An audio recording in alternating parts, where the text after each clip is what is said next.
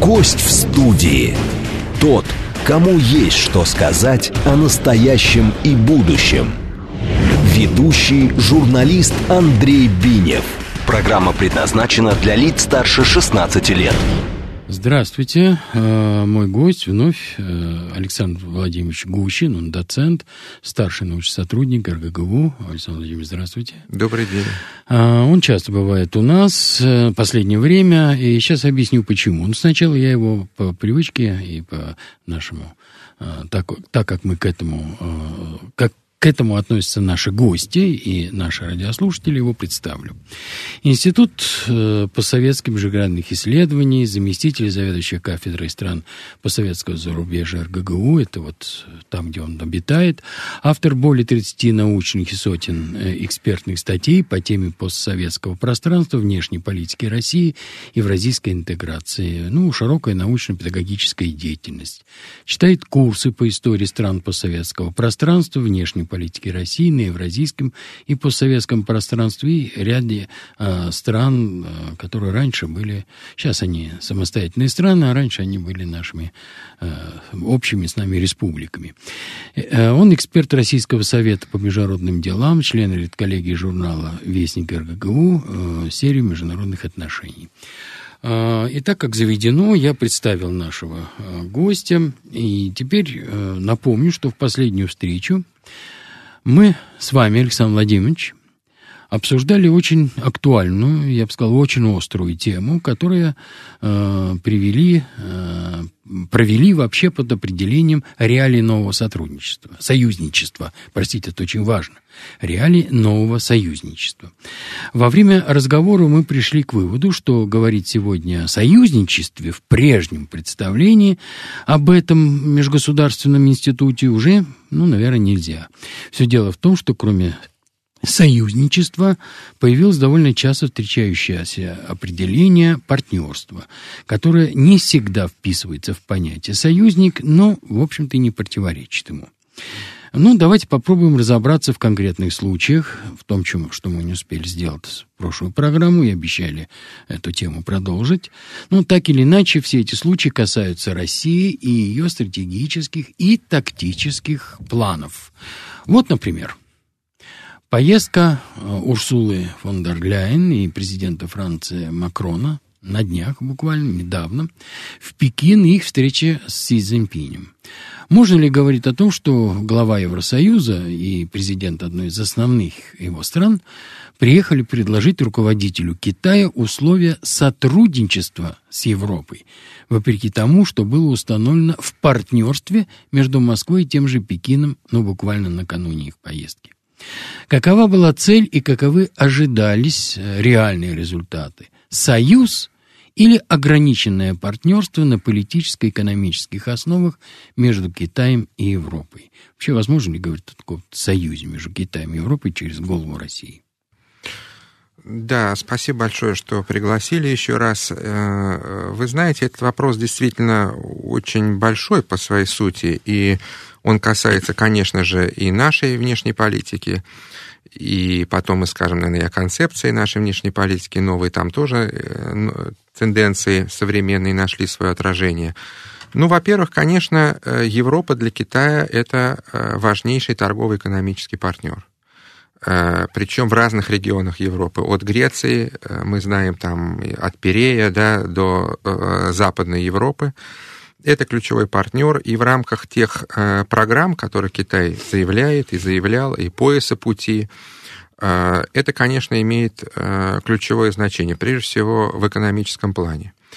Кроме того, естественно, Европа для Китая важный тоже элементы его политики в других регионах мира, в той же Африке, имея в виду пусть сокращающееся, но французское влияние на Ближнем Востоке э, и так далее.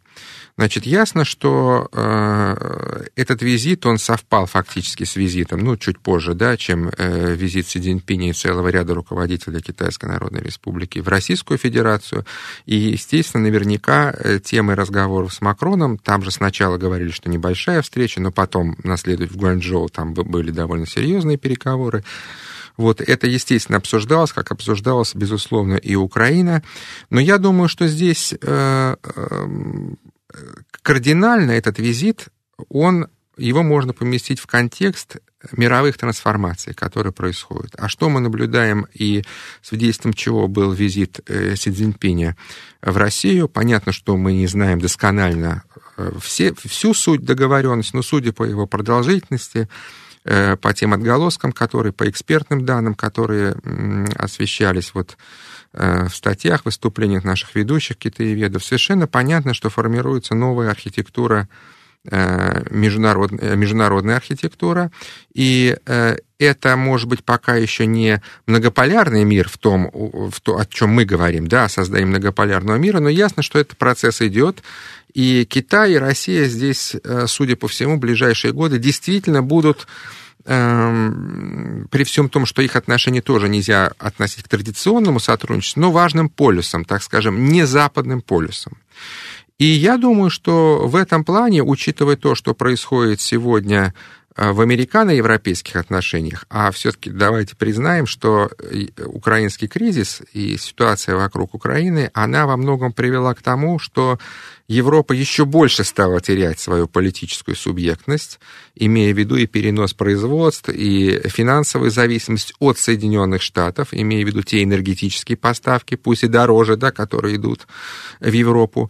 И, э, и, наконец, имея в виду, что с целым рядом государств европейских, ну, прежде всего, с государствами Новой Европы, а, прежде всего, Польша как форпост вот этого англосаксонского влияния в Европе, американская, американские позиции в этом плане усилились. Исходя из этого, совершенно понятно, что э, конкуренция за Европу между Китаем и Соединенными Штатами в ближайшие годы, она будет очень серьезной. Вот. И я думаю, что, вероятнее всего, была попытка находить какие-то пути решения вот этого вопроса. Мы видим, что даже Макрон сделал ряд заявлений, которыми некоторые, некоторыми экспертами относятся как такие условно ну, если не антиамериканские, то, так скажем, фрондирующие по отношению к Соединенным Штатам, стремящиеся как бы усилить субъектность Франции. Но другое дело, что он, по-моему, неоднократно делал подобного рода заявления, и не только э, в этом отношении. И э, в сухом остатке я думаю, что каких-то, несмотря на подписание ряда договоренностей, насколько я знаю, да, о, о франко-китайском сотрудничестве, вот э, американцы, мне кажется, будут делать все в ближайшие годы, чтобы это китайское влияние в Европе и экономическое присутствие в Европе Э, сократить через разные, э, так сказать, инициативы, в том числе по подрыву стабильности на евразийском пространстве, через, естественно, Азиатско-Тихоокеанский регион, где они, э, безусловно, активны, через экономическое воздействие и так далее.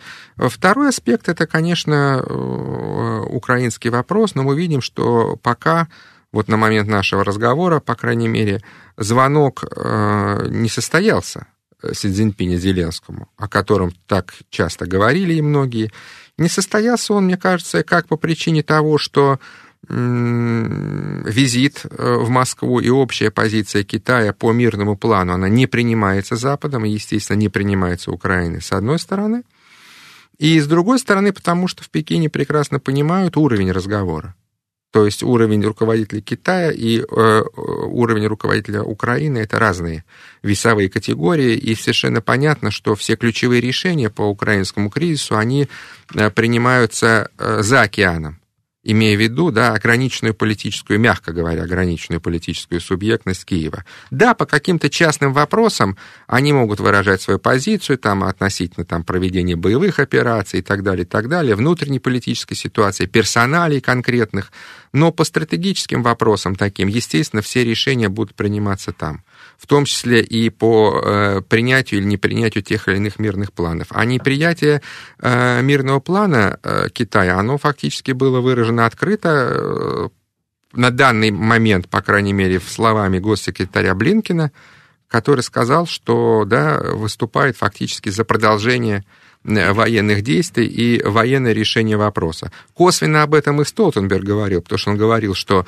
вот надо ждать, значит, победы Украины, и только тогда Украина может войти в НАТО. То есть все равно, э, как, э, с их точки зрения, идет речь именно о продолжении военного конфликта.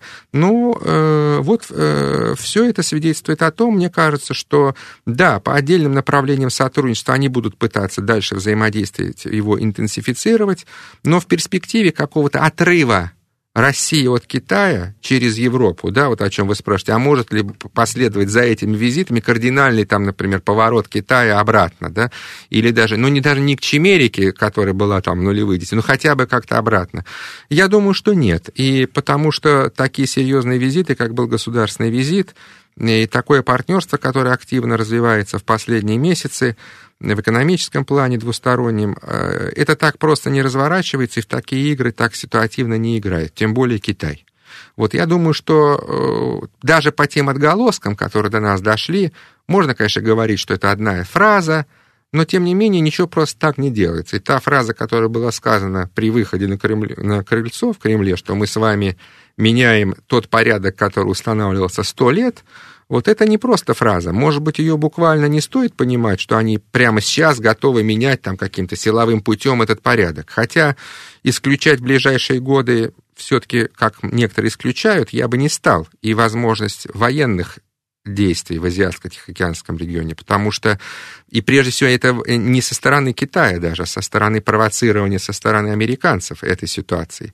Досконально мы не знаем. Вы имеете в виду Тайвань, конечно, да? Я имею в виду и Тайвань, но вслед за Тайванем же может потянуться целый ряд других регионов. Ситуация на Корейском полуострове, например, тоже довольно взрывоопасная. И да, наличие к этому да, придем, ядерного да. оружия с одной стороны, американских войск с другой стороны, это тоже, э, в общем-то, взрывоопасная тема. Э, и э, в этом плане я э, сомневаюсь, что может быть какой-то обратный поворот. Мне представляется, что даже при довольно осторожной позиции Китая, традиционной, все-таки очень серьезная трансформация этой политики, которая по сравнению с тем, как она велась там в нулевые, в начале десятых годов, произошла, и э, здесь я думаю, что вот эта кристаллизация этого наших отношений, более тесных российско-китайских, она будет продолжаться. Я думаю, что только очень наивные, недалекие э, люди, даже э, таких, такие встречаются в политике, разумеется, э, у которых либо недостаток образования, либо недостаток ума, могли бы предположить, что Китай через голову России может договариваться с Европой о том, что невыгодно России. Это невозможно. Это просто, просто невозможно себе представить. Поэтому я думаю, что то, что вы сказали, я, я считаю, что я просто ожидал именно такого вашего ответа. А, ну, давайте дальше пойдем, потому что Китай это не единственная страна, о которой можно говорить как о союзнике, а мы говорим о нем как о партнере, прежде всего, а не как союзники. А, ну вот одним из наших ближайших соседей, мы начали с вами об этом говорить в прошлой передаче, является Молдова. И очень с вами переживали, что нам не хватило времени на это. А Молдову мы привыкли еще со времени СССР называть Молдавией, у меня до сих пор он так, так на языке, и в моей памяти осталось. Однако, как известно, там произошли важные для всех сторон изменения, и часть территории этой, теперь уже ну, независимой страны, называемой э, Приднестровьем, но она не признана никем, Приднестровье, кроме России, так сказать, не общается, но тем не менее она заявляет о своей независимости, объявила э, о том, что э, она не может согласиться с нынешней политикой Молдавии, Кишинева. И это понятно. Не секрет, что на ее территории, э, вот Приднестровье, находились и находятся до сих пор обширные склады с вооружением когда-то советской армии, и стран Варшавского договора, предназначенные для снабжения э, вот этого пакта, уже несуществующего, на случай войны со странами НАТО, который существует и расширяется. Сегодня э, вокруг этой территории зреют такие страсти, которые могут стать причиной расширения так называемой украинской проблемы. Россия отрицает свое участие в этом, но обвинения сыпятся со всех сторон и из Кишинева, и из Брюсселя, и из Вашингтона, ну и, разумеется, из Киева.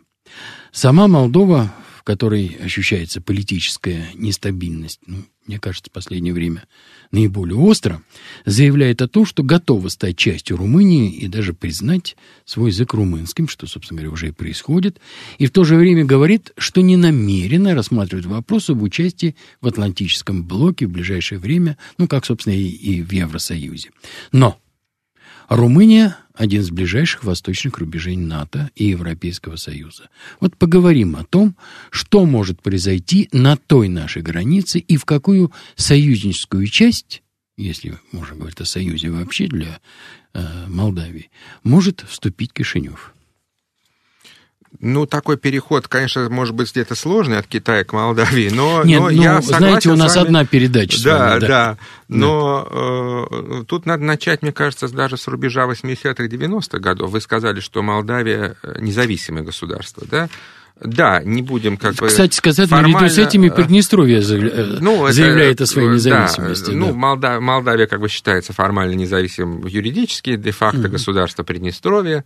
Э, или непризнанные государства, потому что формально не признано ни одним субъектом. Кроме России. Она, кстати, не признала. Да, но... нет, формально не признана. Формально да, не признала, но, да, тем не менее, общение от Абхазии и Южной Осетии. Да. Ну, но общение ну, есть. Общение еще да, какое, да. да. Значит, суть в чем, что ведь эта штука, независимость, это же не формальная э, характеристика. Да, формально можно иметь институты президента, парламент, суд, выборы, электоральный процесс, но при этом реально не быть независимым государством. В этом плане, кстати говоря, многие, ну, по крайней мере, некоторые де-факто государства, они ничем не менее независимые, чем государства э, юридически признанные. Потому что у них тоже есть институты, у них тоже есть вплоть до армии, у них тоже есть внешние патроны и партнеры, и они э, функционируют. Да, конечно, естественно, с большими ограничениями, там, которые накладывают отпечаток негативный на социальное развитие и так далее, но тем не менее. Мне кажется, что вообще постсоветский путь Молдавии, он показывает, это, наверное, один из самых деструктивных путей э, на всем постсоветском пространстве. Вот. Э, ну, во-первых, э, рубеж 80-х, 90-х годов, если мы вспомним, э, все-таки Приднестровский конфликт — это не этнический конфликт в том виде, как это происходит на Кавказе. Например, вокруг Нагорного Карабаха или Абхазии и Южной Осетии. Этот конфликт был вызван скорее идеолого-экономическими и историческими экономическими суммой вот этих факторов. Там этническая составляющая не имела э, такой роли. Вот, кстати говоря, Молдова же, просто напомню меж... слушателям, межвоенный период, правобережная часть, не вся, а значительная часть, э, просто сейчас не совпадает, там еще есть Буджак, но она входила в состав Королевской Румынии в межвоенный период. А вот та часть, которая сейчас считается ну, за Приднестровье, она входила в более... Тоже там границы не совпадали, но тем не менее это была молдавская автономия в составе э, Украинской ССР. То есть они развивались по-разному. Кстати говоря, юридически Приднестровье апеллирует там, к, к этой вот э, такой протогосударственности, автоном, автономной, да, э, в составе Советского Я Союза просто напомню межвоенный одно, период. Просто напомню одно название – Бессарабия. Да, ну... Это вот то, что как бы вот э, лежало всегда посередине между Украиной и Молдовой, и Молдавией. Значит, и, э, естественно, конфликт начался с вопроса, в том числе о языке. Вспомним закон 89 -го года, где государственный язык молдавский, где шла латинизация.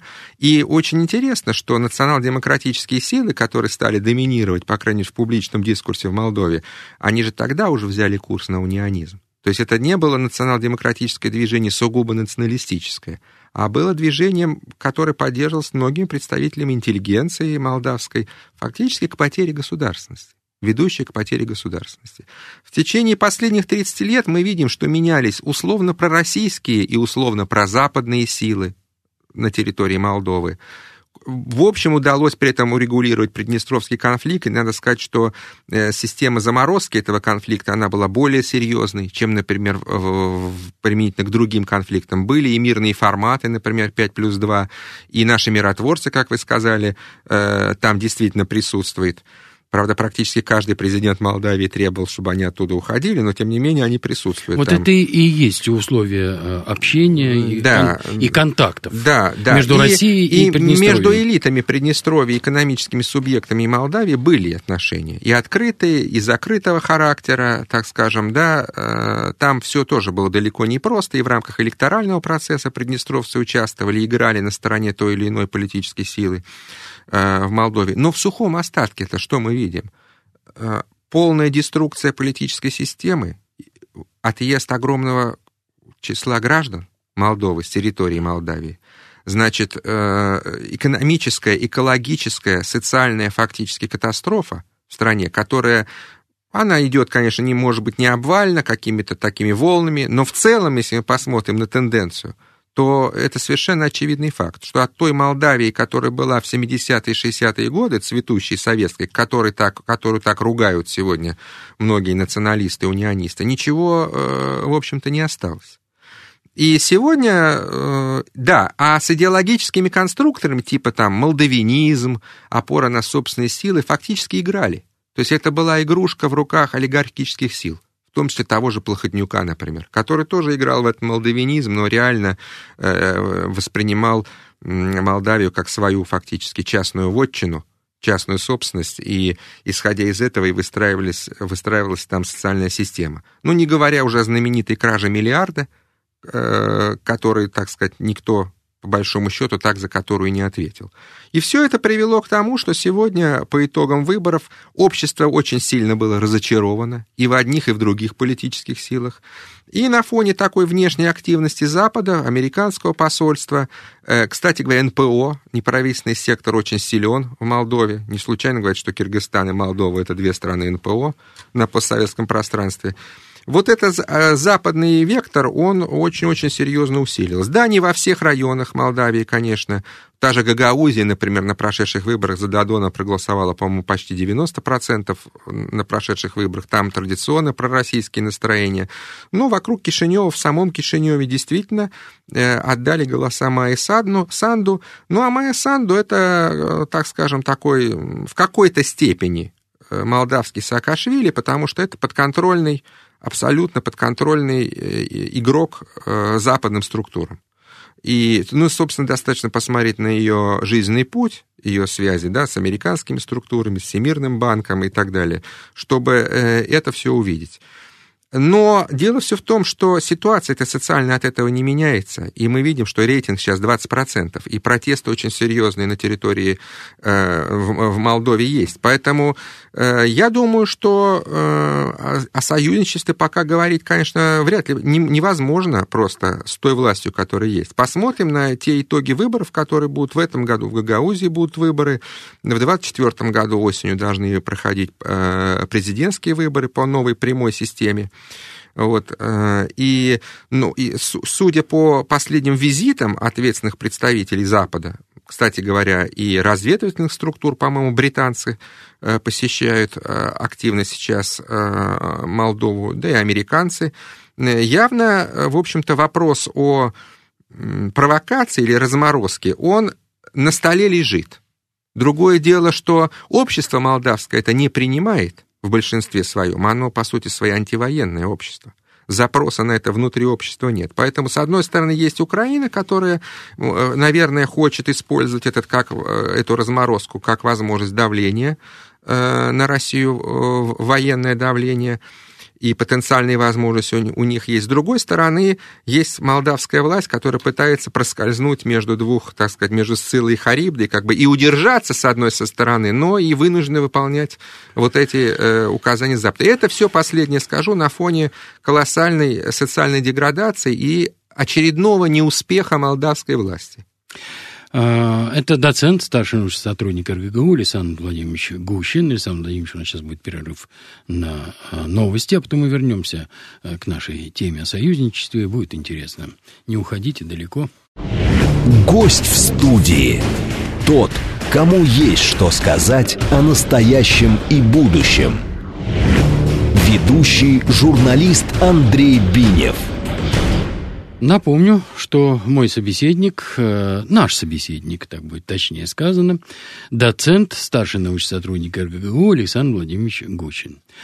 Александр Владимирович, на вот до первые полчаса мы говорили сначала о Китае, потом вас удивило, что мы перебрались в Молдову, хотя ничего удивительного там нет, так программа нет, у нас одна. Но мы еще вернемся к Китаю, надеюсь, у нас хватит времени. Но вот у нас есть э, другой э, ближайшей страной, нашей является вот, соседями Грузия. Вот от Молдовы, от Молдовы, от Китая, от Молдовы, от Китая это далеко, от Молдовы это не очень далеко, если посмотреть на карту. А, как известно, в последнее время, время в ней столкнулись ну, самые разные силы. А, одни настаивают на том, э, чтобы внести изменения в оценку деятельности там какой-то части населения, там называя их иноагентами, а другие считают, что это вообще, сказать, отодвинет Грузию от мечты войти в Атлантический блок, в Европейский Союз на долгие годы. Ну, сейчас вот чуть-чуть затихла эта тема, но я думаю, что она, она немного затихла, она вернется назад. А, в том или ином видении. Обязательно вот так она будет выглядеть. А, но для России участие Грузии в этом остром процессе и формирование военно-политической зависимости от НАТО и ЕС, ну, читай, США, а, означает вывод ее из состояния относительной нейтральности и прямой ввод в лагерь противника. Иными словами, если вернуться к заявленной нами теме о союзничестве, о новых реалиях союзничества, ни о каком союзничестве с Россией, даже в самых нейтральных формах, а, можно забыть надолго об этом, и если только боюсь, что не навсегда ли. Ой, поговорим об этом, соседи. Это болезненная тема очень для многих. Тем более на этой неделе там активно выступила оппозиция, выдвинувшая довольно радикальные требования действующей власти, которая явно раскачивается, вот эта власть, на качелях, с одной стороны, симпатии, с другой стороны, острой антипатии к России. Вся же, все же история двух стран очень связана между собой и во многом переплетается. Прошу вас о Грузии. Да, действительно, это стратегический регион, и вообще э, сейчас как-то у нас тема Южного Кавказа несколько ушла ну, по крайней мере, она присутствует, конечно, в экспертной повестке у тех, кто занимается этими вопросами. Но, естественно, украинская ситуация затмевает э, в, в публичном дискурсе, да, а между тем Южный Кавказ остается очень важным элементом нашей политики. От ситуации там зависит и наше влияние отчасти и во всем на всем евразийском пространстве. Ну, конечно, понимаете, спрогнозировать точно, как вы сказали правильно, да, как это будет развиваться, может только с той точки зрения, что каких-то кардинальных прорывов вдруг в сторону союзничества вряд ли традиционно понимаемого возможно будет. Да? А партнерство? Вот, а вот партнерство, оно может продолжаться. И мне кажется, что здесь грузинская власть при всем аккуратном, осторожном отношении к ней, она демонстрирует гораздо большую э, стратегическую глубину мышления, чем те же, например, молдавские власти, о которых мы с вами говорили. Вот. И э, ведь давайте вспомним, кстати, сегодня апрель, э, вот начало апреля, первые числа, если мы вспомним, что происходило ну, после советские ну, годы, скажем так, в апреле первые, в Грузии. Не первые числа, а первая да, декада, декада Да, она да. очень, э, так, с точки зрения дат, символична для Грузии. Мы помним, что угу. происходило э, в конце 80-х годов э, в Грузии, и как Грузия пошла по пути этнизации. Что такое путь к этнизации? А э, путь к этнизации это фактически привело к распаду государства. Там. Не только к формированию э, де-факто государственности Южной Осетии, де-факто государственности Абхазии, но фактически гражданской войне, из которой выход был э, очень, очень и очень тяжелым. Поэтому я думаю, что в этом плане э, грузинское общество, оно при всей болезненности действительно наших отношений, ну, понятно, по каким причинам, естественно, огромная часть э, грузинского общества и сегодня не может принять отпадение да, от себя этих территорий, но тем не менее определенную прививку... Вы имеете в виду Южную Осетию да, да. и Абхазию, Но тем да? не менее определенную прививку от вот этого э, э, утрированного такого э, этнонационалистического курса, ну, в частности, который проводил тот же Гамсахурди, они, безусловно, получили.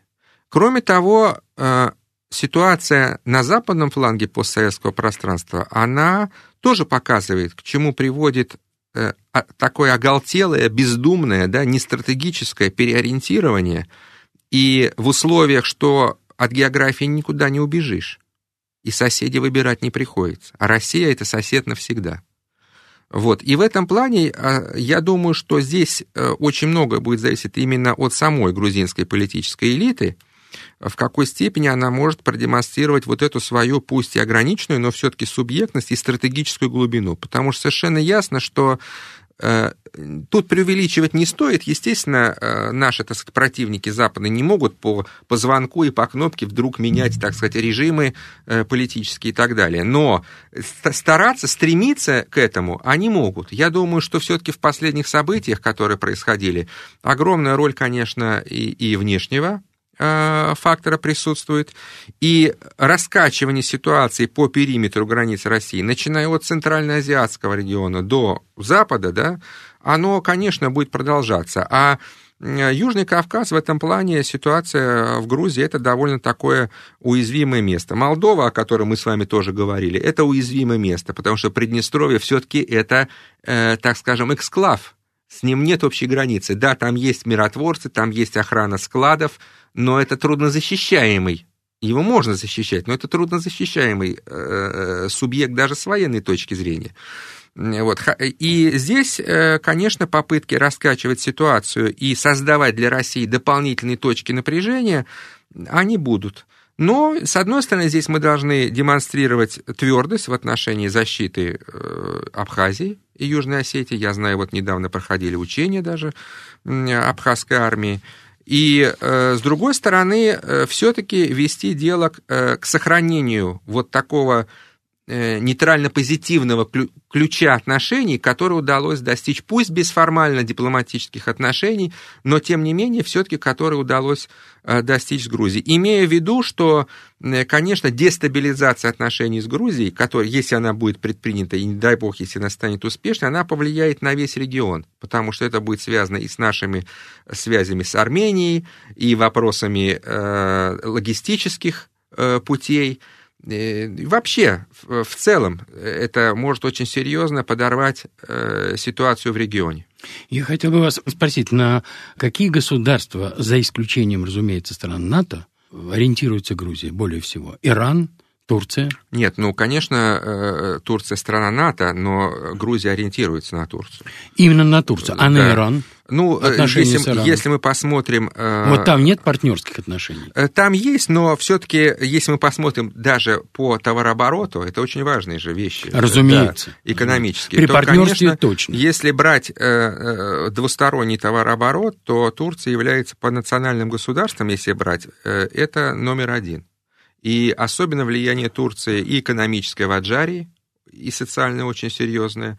Ну и мы знаем, что э, Турция предпринимает ряд усилий очень серьезных в последнее время и э, в области политики мягкой силы, в целом ряде стран постсоветского пространства, и Грузия здесь не исключение. Поэтому, если брать партнерские отношения, то я, я бы выделил э, Турцию, которая, кстати, хотя и является страной, членом НАТО, но, как мы знаем, имеет очень специфические отношения а с вот, центровыми... Да, э, да, с тем же Вашингтоном. С тем да. же Вашингтоном, и что важно в преддверии да. майских выборов. Да, и с Брюсселем. А вот интересно, ну, выборы сейчас будут везде э, проходить, сказать, как бы и там, и, и не только в Турции, но э, они предстоят в Соединенных Штатах Америки, они и у нас, кстати, предстоят. Это везде сейчас будут выборы, и там везде будут определяться какие-то позиции. А вот э, отношения наши с Ираном. Э, мы можем считаться партнерами или мы можем говорить уже о союзничестве? Нет, я думаю, что это кристаллизуется союзничество уже сейчас, но, по крайней мере, можно говорить об очень тесном партнерстве в целом ряде аспектов. Да, понятно, что, опять же, не надо считать, что нет сфер, где разные могут быть позиции. Даже в той же Сирии при всем общем едином курсе есть определенные нюансы, ну, Сирия это да. союзник, фактически. Нет, я имею в виду позицию России и Ирана по Сирии. Она как бы схожа в целом да, по да. большинству параметров. Но там есть тоже определенные нюансы. И кроме того, есть и определенные исторические коннотации восприятия России, имея в виду то, что происходило и в XIX, и в XX веках, и как воспринимается Российская империя, да, Советский Союз и современная Россия в этом плане в иранском обществе. Но я считаю, что, конечно, имея в виду вот это общее противостояние с коллективным Западом, с одной стороны, имея в виду выстраивание новых логистических путей, ну, в том числе мы чаще всего говорим, да, о международном транспортном коридоре север-юг, двустороннее сотрудничество, роль Ирана на, э, в Южно-Кавказском регионе, безусловно, э, военно-техническое, наконец, сотрудничество в обе стороны. И э, мы видим, что я думаю, что Иран это один из ключевых сегментов вот того поворота на восток, о котором мы часто сегодня говорим. Потому что поворот на восток это не поворот в Китай. Мы, по-моему, с вами уже об этом говорили, что это действительно диверсификация Евразии с точки зрения коллективного не Запада. И Иран в этом плане э, в какой-то степени балансир по отношению с отношениями с Турцией, безусловно. И, с другой стороны, самостоятельный, прежде всего, самостоятельный партнер, важнейший, который имеет огромное значение и с точки, с позиции своего большого рынка, с позиции портов, портовой инфраструктуры, как на Каспии, так и э, в Аравийском море и Персидском заливе, и с позиции военно-технического э, сотрудничества. И, конечно, и взаимно-культурных э, процессов. Они тоже в последнее время, мне кажется, довольно резко, я вот даже сужу по э, университетским контактам, довольно резко интенсифицировались, что, безусловно, отрадно. А. Другое дело, что, опять же, коллективный Запад будет использовать социальную проблематику в Иране э, э, чтобы раскачать ситуацию. Мы же видим, что наличие социальных проблем, э, проблем гендерных, социальных, да, региональных, межэтнических, как раскачивали Иран, Белуджистан, сунниты, добелуджи, азербайджанцы. По этим линиям они, конечно, будут пытаться и дальше раскачивать там ситуацию, но мне представляется, что политический режим все же довольно устойчивый. А вот славянский мир, он утерян для нас в качестве вот партнеров даже. А, тогда вот кто мы? А кто тогда в нашем союзе? Китай, Индия, Иран, Турция в какой-то степени, а славяне? Ну, кто мы, это за, э, наконец-то записано в нашей концепции новой внешней политики, и я с этим согласен, гос, э, цивилизация, да, там впервые по отношению к другим документам постулирован тезис о цивилизации а цивилизация, но цивилизация, опять же, как ее понимать? То есть я, я не только понимаю цивилизацию как самодостаточность и созерцательность, потому что некоторые считают, что вот само... да, это безусловно самодостат, чего нам отчасти не хватало, особенно нашей интеллигенции зачастую, которая смотрела в сторону Запада очень часто и в разные периоды э, нашей истории. Самодостаточность, она определена, и к этому надо, не, не, она и есть, но ее надо, конечно, с точки, вот с позиции э, поколенческих укреплять. Это э, ставит задачи перед нашим образованием, особенно перед наукой, перед очень многими, э, перед медиа, кстати, информационной политикой. Э, так что это первый момент, кто мы по отношению к... Мы цивилизация, самостоятельная цивилизация. В этом плане, конечно, какие-то идеи может быть, панславистские, которые были характерны для XIX века, они, наверное, сегодня э, интересны, но они не играют такую практическую роль. Как, кстати говоря, нужно знать все течения, и славянофильство, и панславизм, там и, и нашего и Хомякова, и Аксакова, и Ломанского, и Данилевского, и наших евразийцев, и, так, и синтетически, беря то, что можно применить из того на современный лад, конечно, использовать. Но ни одна из этих концепций, теорий и направлений не может в полной мере объяснить сегодняшнюю ситуацию. Поэтому перед нами стоит, помимо констатирования факта, что мы цивилизация, очень серьезная работа на таком онтологическом, бытийном уровне, э, развитие понимания, кто мы есть и э, как мы будем взаимодействовать дальше, вот в том числе с этими партнерами по Западу. Потому что, как бы мы ни говорили, а совершенно очевидно, что вот азиатский блок, Евразии, он в ближайшие годы и десятилетия будет э, ключевым для нас. Это будут наши важнейшие партнеры. И завершая, я хочу сказать, что не все славяне, как вы сказали, отвернулись. Белорусы от нас не отвернулись. И Белоруссия... Ну, и, мы уже обсуждали с да, вами и союзное государство да. как раз получает сейчас интенсивное развитие. Вот, очень многие части обществ, даже в той же Польше, кстати говоря, они смотрят гораздо более реалистично на ситуацию. Другое дело, что доминирует, к сожалению, конечно, тенденции, надо признать, антироссийские. Это, кстати, говорит о чем? Заметьте, в Польше вроде как бы консерваторы у власти, которые там за традиционные ценности, помните, как вопросы с абортами они там, а при этом проводят политику антироссийскую. Поэтому мне представляется, что вот ценностный подход здесь он важен, мы говорим, что мы за традиционные ценности, да, но Восток тоже разный, там тоже разные ценности. Значит, мы можем нести что? Сохранение природы человека, невмешательство в природу человека, брак, семью, так сказать, сохранение суверенитета, безопасность, миротворчество. Вот в этом плане мы должны активно, если мы не берем экономический блок, но помимо констатации цивилизации, мы, конечно, не можем превращаться просто в новый сырьевой, так сказать, придаток только не Запада, периферию, а Востока. Есть, последнее буквально скажу, есть такое мнение, что вот э, взаимозависимость, если вы поставляете куда-то сырье, значит, те страны тоже от вас зависят. Ну, да, формально это так, но тогда получается что? Китай, так сказать, сырьевой придаток Африки, это же не так. Значит, стоит все равно задача достичь тех темпов экономического роста и социального развития, которые мы пока, к сожалению, не достигли. А надо признать, что все-таки при всей устойчивости нашей системы и нашей экономических, мы видим это даже последний год, все-таки последние десятилетия это в целом период стагнации. Вы знаете... И это нужно преодолевать. Да. Прежде разуме... всего за счет политики новой индустриализации, которая уже не только назрела, но и перезрела. А, разумеется. Но я когда спрашивал о славянах, я, конечно, не имел в виду, например, Сербию, которая тоже, кстати, очень несмело себя ведет, потому что она в прямой зависимости от европейских соседей. Конечно. Она пережила гражданскую войну и прочее. Это определенные силы на территории Болгарии, например, которые абсолютно русофильские, и они входят в большой серьезный конфликт. Словакии да, с действующим э, правительством. А, это Словакия, да, э, частично. То есть это есть страны, которые вот, действительно остаются славянскими, вот опорой славянской. Но они тоже, э, сказать, напряжены, потому что Россия, ну, она, в общем-то, не то что отвернулась, она просто потеряла надежды на то, что там получит поддержку серьезную. А нужна серьезная поддержка. А вот серьезная поддержка в отношениях Северной Кореи. А не начинается ли процесс установления союзничества и не вызовет ли это острого недовольства очень у многих государств, ну, негласно, но вполне определенного регионального куратора Китая, кстати сказать, который тоже может приревновать, а, постоянного соседа противника Южной Кореи, у Японии, у США. Ну, Россия заинтересована союзничеством с КНДР, но до такой степени, может быть, это просто будет такое ну, несмелое партнерство.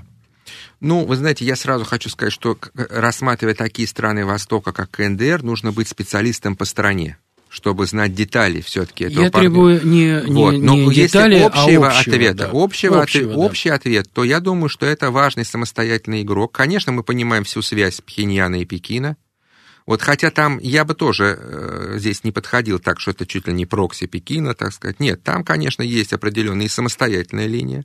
Вот это, кстати, линия традиционная была, если мы вспомним КНДР периода Ким Ир Сена, удачное балансирование между Москвой и Пекином. Такая же была двойственная политика. Удавалось проходить между Сцилой и Харибдой даже в условиях конфликта Пекина и Москвы. Вспомним отношения тесные с Пекином, и, в общем-то, отношения с СССР тоже были э, довольно тесные. Вот тот же визит 84 года Ким Ир Сена в Москву на поезде вот на Ярославский вокзал. Поэтому традиции такого балансирования у них, безусловно, есть. И Корейская Народно-Демократическая Республика при всех конечно, особенностях, так скажем, политической системы, ну, авторитарной, можно сказать, даже в каком-то смысле наследственно-монархической системы, сочетающей причудливым образом социализм, традиционные э, концепции власти, да, э, особую такую социальную структуру общества, э, в общем, тоже разделенного на многие сегменты и с точки зрения кстати, полномочий э, этих сегментов. Вот, надо сказать, что это очень серьезный самостоятельный игрок, роль которого в будущем раскладе международном, многополярном, или, я бы сказала, многоуровневым, я в прошлый раз говорил, о многоуровневом раскладе, где есть два центра крупных, но есть и Россия, и есть более ни, ни, ниже по влиянию, но тоже очень мощные региональные державы. Здесь роль КНДР э, будет очень э, высока, потому что ситуация на Корейском полуострове, я э, все-таки остаюсь здесь при своем мнении, она, пожалуй, не в не меньшей степени, чем Тайвань, имеет потенциал к развитию, так сказать, в неблагоприятном, в неблагоприятном Мы с вами говорили да. об этом. Не говоря что, да. уже о том, что КНДР в последние годы довольно активно развивает свою военную программу, и не только ядерную программу. Там появляется целый ряд новых вооружений. Да, они пока ищут, может быть, модели более эффективной выстраивания вооруженных сил. Там много, кстати, образцов, как я понимаю, которые в единичных или в нескольких экземпляров, ну, исходя из мощи страны, вот определение, что им нужно с точки зрения военного строительства. Но видно, что страна в этом плане, так сказать, э, все больше и больше превращается в довольно серьезную силу. Ну, можно ли говорить о партнерстве с Россией или нет? Я думаю, что можно, потому конечно, что, потому конечно, что да, можно. отрицать Однозначно. это было бы тоже Одна, очень, да. очень недальновидно. Ну, мы и граничим географически, и, конечно, да. А, вот арабский мир. Давайте туда отправимся. Раньше эти страны э, объединялись названием Аравийский полуостров, но мир расширялся и хватил территории далеко выходящие э, за это географическое понятие, ну, по всем факторам своего существования. Можно ли говорить о союзничестве с этими государствами или рядом из них, или нет? Я говорю практически обо всем ближневосточном регионе, не только, например, э, заинтересованности контакт с Россией персов, там Ирана, о чем мы говорили, об отношениях с Ираком, Турцией, о чем, о чем мы тоже уже говорили, Сауд Саудовской Аравией, Египтом, Катаром, Израилем, как в Среднеземноморском регионе, так и вглубь этих территорий. Кто из них союзник? Иран, Турция, а кто э, осторожный партнер? Можно вот констатировать это? Ну, первый союзник это Сирия. Сирия, да. Я, кстати, ее не упомяну только по той причине, что там как бы самодостаточная да. идея, там все понятно. И, кстати, обратите внимание, если раньше Асад в западных СМИ, Запад чуть ли не исчадие ада, да, нелегитимный президент и так далее. Так, спала же эта волна. Значит, э, в принципе, то, что политическая система удержалась, и то, что э, при помощи России и Ирана, кстати, э, масштабной помощи, это говорит о том, что Сирия в данном случае из позиции нашей военной инфраструктуры и политических позиций она остается нашим приоритетным. Здесь можно сказать о союзничестве. Вот. Турция, мы знаем, мы определяем отношение к Турции как стратегическую конкуренцию порой. В некоторых вопросах мы можем и, я думаю, и будем сталкиваться. Это и Закавказье, это и Э, ее интересы в Крыму. Ее, ее интересы на причерноморско-украинском направлении. Да, в Бессарабии, да, в Крыму и везде. Вот. Но, с другой стороны, экономическое партнерство здесь тоже не отнять. И вот новый этап строительства атомной станции в Акую это четко очень показывает.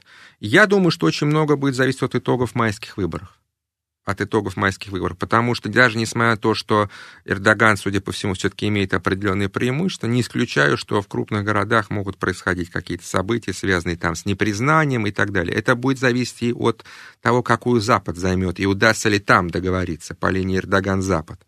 Вот что касается араб... э, стран, э, так сказать, арабских других стран, мы видим, что э, серьезные изменения там происходят.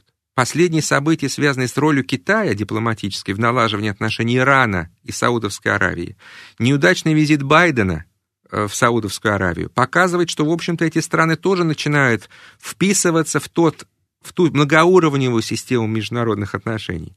И уже, э, естественно, говорить не приходится о том, что, так сказать, э, эти политические режимы напрямую зависят от США. Ну, и теперь... в этом плане, я думаю, у нас открываются очень хорошие возможности, имея в виду и то, что традиции общения с арабским миром у нас очень и ну очень вот большие. о союзнических отношениях, которые были довольно плотные э, в период Советского Союза, э, сейчас пока э, говорить не приходится, приходится говорить о партнерстве и о подборе партнеров, ну, по целому ряду признаков. К сожалению, наша программа заканчивается. Моим собеседником был доцент, старший научный сотрудник РГГУ Александр Владимирович Гущин, которого я приглашаю продолжить эти разговоры. Спасибо, Может, с удовольствием. Не в следующей неделе, но через некоторое время. Спасибо Спасибо, что вы нашли для нас время. Программу вел Андрей Бинев.